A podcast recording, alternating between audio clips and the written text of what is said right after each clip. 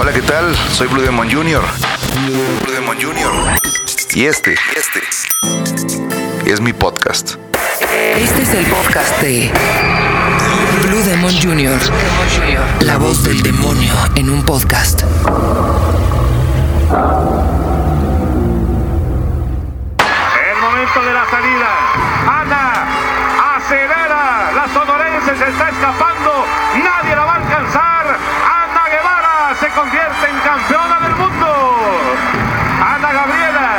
Su mejor registro en toda la historia. ¡Qué triunfo para la mexicana!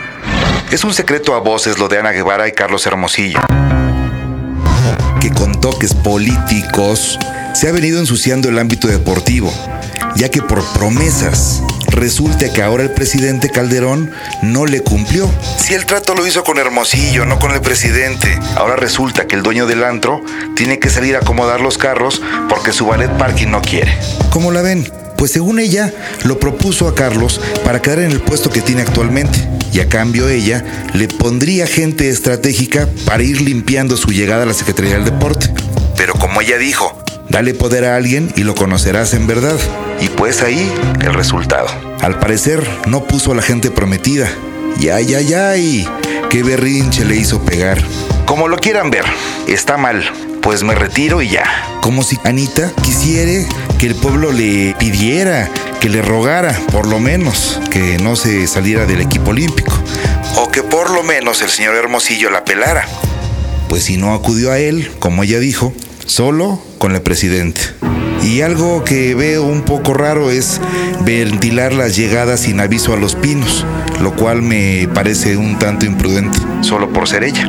En realidad, era más importante en ese momento lo de Tabasco que el berrinchote de Ana Guevara. Veamos pues. El pacto secreto Como lo he querido llamar, es la crónica de los hechos la conoce ya todo el mundo, aunque pocos saben que el lunes de la reunión privada entre las autoridades deportivas del país y gente de la Secretaría de Educación Pública se pactó la salida de Mariano Lara como presidente de la Federación Mexicana de Atletismo en una salida negociada. que no tiene nada que ver con las irregularidades detectadas en su gestión al frente de dicho organismo. Carlos Hermosillo había declarado que lucharía con todo y que Ana Guevara formaría parte de la delegación mexicana de los Juegos Olímpicos. Cuando ya Guevara estaba a punto de tomar la decisión que en aquella mañana Hizo oficial en una conferencia de prensa ante los medios, dijo dolida, estoy profundamente decepcionada de lo que pasa en México. He tomado esta muy difícil determinación de retirarme para desde otra trinchera luchar por mi país, hacer algo importante que devuelva la dignidad a los deportistas que son menospreciados por las autoridades Quienes se ciegan y no entienden las reales necesidades. Me voy porque el sistema no ha respondido como yo esperaba. Mi compromiso por el deporte siempre ha ido más lejos que todo lo que está sucediendo hoy en México. Mi compromiso siempre ha ido mucho más ambicioso y más prometedor que lo que hoy tenemos como respuesta. Aquí quiero hacer un paréntesis. ¿Cuáles son nuestras reales necesidades? ¿Alimentar nuestro propio ego Ser escuchados cuando se les tenga que escuchar o trabajar por nosotros mismos? y no estar esperando ayudas para poder crecer. Creo que Ana Guevara es el ejemplo viviente y eso yo se lo reconozco. no necesitó ayuda de nadie. Ana Guevara es Ana Guevara por ella misma. Y no por eso es menos ni es menospreciado.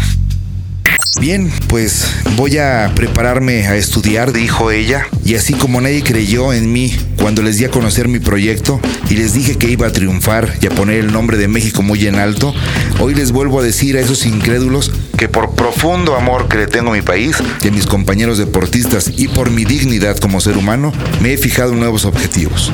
Esto no nos queda más que con la terminación de decir que Ana pues retiró los Juegos Olímpicos y no quiere decir que el que Ana se retire los Juegos Olímpicos perdamos la posibilidad de obtener una o muchas medallas. ella no era nuestra única esperanza.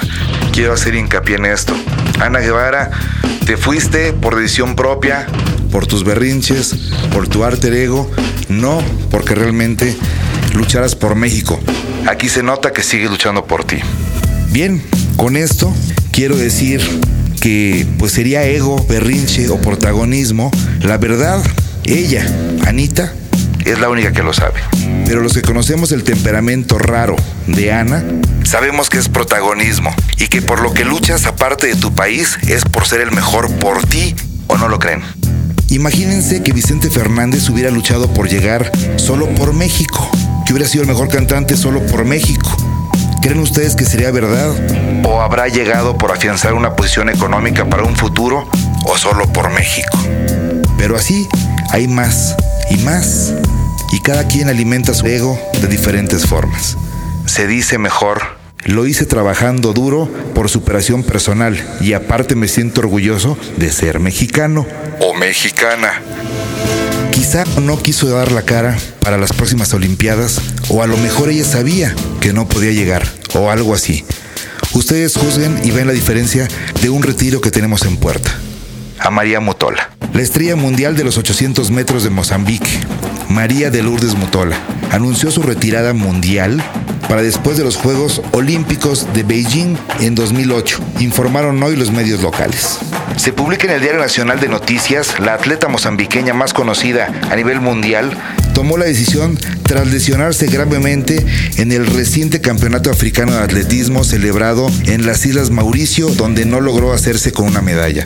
Los fuertes dolores comenzaron el día de la última prueba, explicó Mutola. Tengo que parar por algún tiempo. Quizás si esto lo hubiera hecho Ana Guevara en lugar del teatrito que se armó, pues hubiera sido mejor. Ahora bien, pensemos en lo que leemos y oímos. Con eso de las retiradas. Oscar de la Hoya va por el mismo camino. Se retiró luego de aquel knockout del 2004 ante Bernard Hopkins. Antes de la pelea con Ricardo Mayorga. Titubeó y hasta también se medio retiró.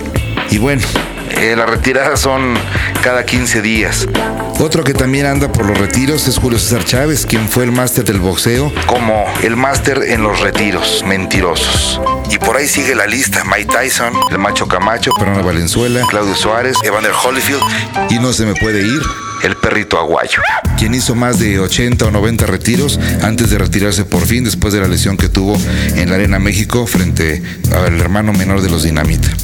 Hay otra clase que sigue y sigue hasta que el cuerpo aguante. Y en esta, el abanderado tiene que ser el dominicano pelotero de los Mets, Julio Franco, quien ha dicho que jugará hasta más allá de sus 50 años de edad. Que muchos creen ya tiene, aunque los papeles digan que anda por los 48. Y bien, dando tanta vuelta y vuelta, mi pregunta es, ¿cuál es la idea de querernos engañar? Ya sean honestos como Franco y digan que se quedan hasta no poder más. Eso es mejor, es sincero, lo de Clemens, va. Ya hasta nos hemos acostumbrado y se asume que es a lo mejor una treta para sacarle más dinero a los equipos con el billete necesario. Como para morder esa carnada. ¿O no, Anita? ¡Salida válida! ¡Vamos, Ana! Allá va la mexicana, jalando con fuerza. Ese hueso no me lo trago. O mejor dicho, se me fue el hueso. Hoy pongo punto final a algo que comienza de nuevo. Este fue el podcast de Blue Demon Jr., la voz del demonio en un podcast.